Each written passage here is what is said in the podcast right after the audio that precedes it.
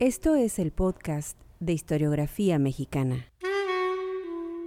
Un espacio para la lectura en voz alta, para los libros de historia de México. Conduce Pedro César Beas. Continuamos con la serie de episodios dedicados a Guillermo Prieto. Todos estos enmarcados en la misma obra tratan sobre el mismo libro, Memorias de mis tiempos, una publicación póstuma que vio la luz en 1906, a unos cuantos años de la muerte de este ilustre personaje decimonónico.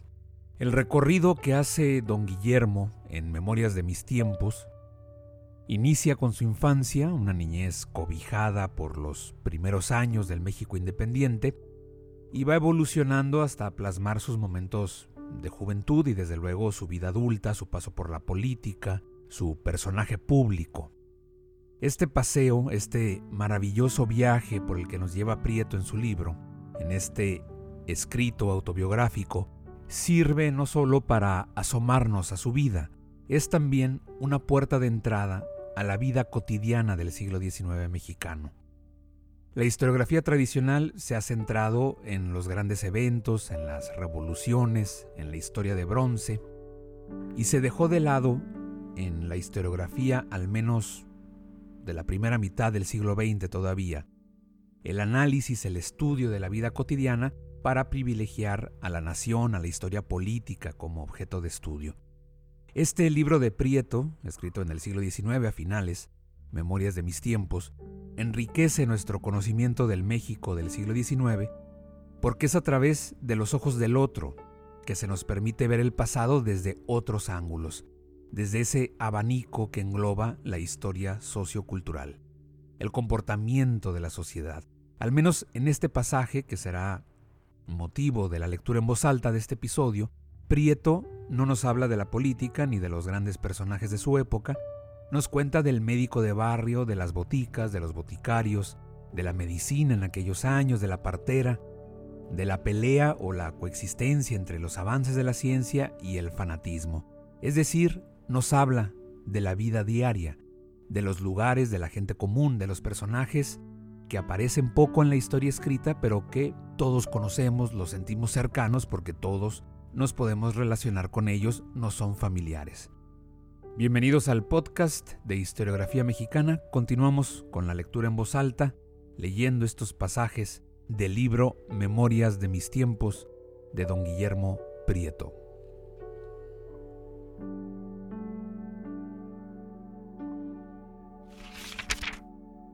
Médicos boticarios.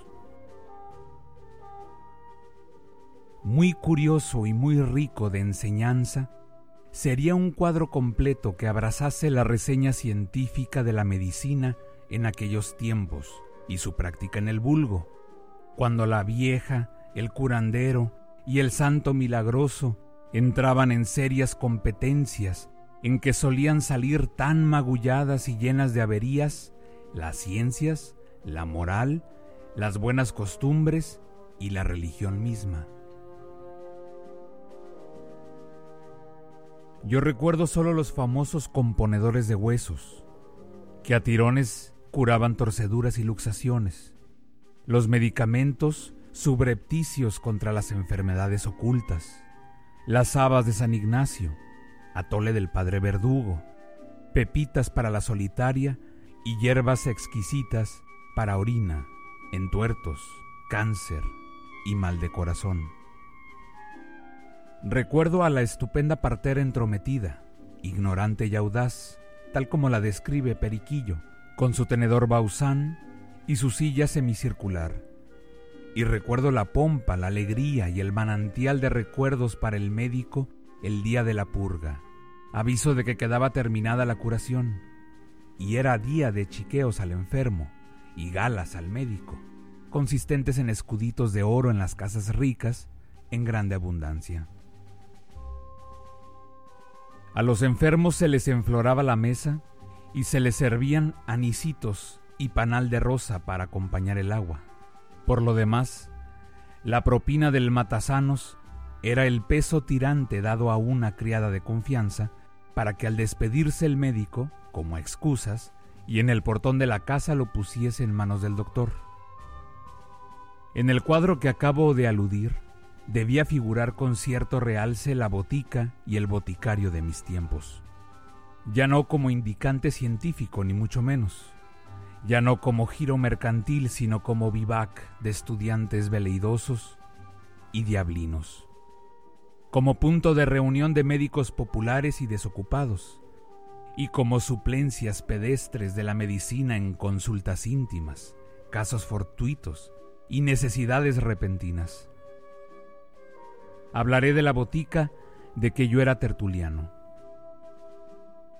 Aquel estudiante de medicina que se familiarizaba con los muertos y se valía de ellos para chascarrillos y travesuras que asombraba y espantaba con llevar en el bolso un garguero deshebrado, un ojo reventado o una oreja en conservación perfecta, que mostraba a las veteranas del sexo estampas tremebundas del mundo interior del cuerpo humano. Este estudiante, a quien ya en tercer año se le hacían consultas y recetaba audaz en los barrios escondidos y en el pueblo de indio cercano, este chico, siempre sin un centavo pero consultor de seductores, ídolo de las viejas y arca de los secretos pecaminosos de sus amigos, era un diamante precioso para la crónica y para la charla. Y cada medicina era una delación, una intensidad, un desengaño, que ponía en duda virtudes eminentes, alumbraba tramones, y podía citarse como cuerpo del delito o como indicio vehemente de las paridades menos sospechadas por el común de los mortales. En un extremo del mostrador despachaba sus consultas. Le llevaban niños tísicos, granos obstinados, dedos incurables y chicas de dudoso diagnóstico, y aquello era una gloria. Mientras nosotros los tertulianos, si hacía calor, tomábamos alipur con nitro, si frío, un fajo alcohólico, y si soplaba viento de brama y expansión, elixir, de garús o cosa semejante. Por lo demás, las boticas eran generalmente hablando sucias y fétidas. No faltaba su almirez enorme, sin un amoldador de píldoras. Había en las boticas de mis tiempos la piadosa costumbre de dar medicinas gratis a los pobres, mientras duraba el toque de ánimas a las ocho de la noche. Entonces eran los pedidos de ungüento amarillo para un grano, agua cefálica para las muelas, tripa de Judas, aquilón gomado, cuernecillo para alumbramientos, cuerno de ciervo, flor de ganado, sin que dejara de obsequiar el galante farmacéutico a las muchachas bonitas y los niños con trocitos de azúcar cande.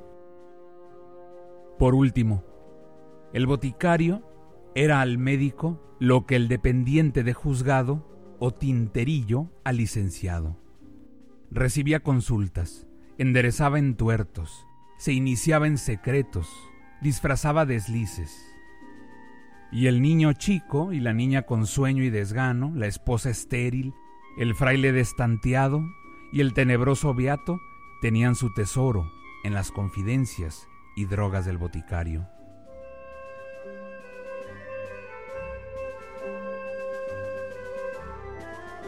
De la botica al colegio del colegio al fandango, de allí a los libros graves y a las discusiones de los sabios, de un salto a la charla de bastidores, de otro a la academia o a los salones aristocráticos, para despeñarse en el fisgón de barrio o en el velorio del populacho soez. Esta era mi vida. De ahí es que cuando quiero fijar mis recuerdos pasan a mis ojos como en baile carnavalesco y fantástico, arrebatados en carrera vertiginosa por compases eléctricos, grandes damas, guerreros, chinas, frailes, toreros, cómicos, músicos y danzantes, y todos ellos como que corren en los aires y se borran en una lontanaza lejana y llena de tinieblas.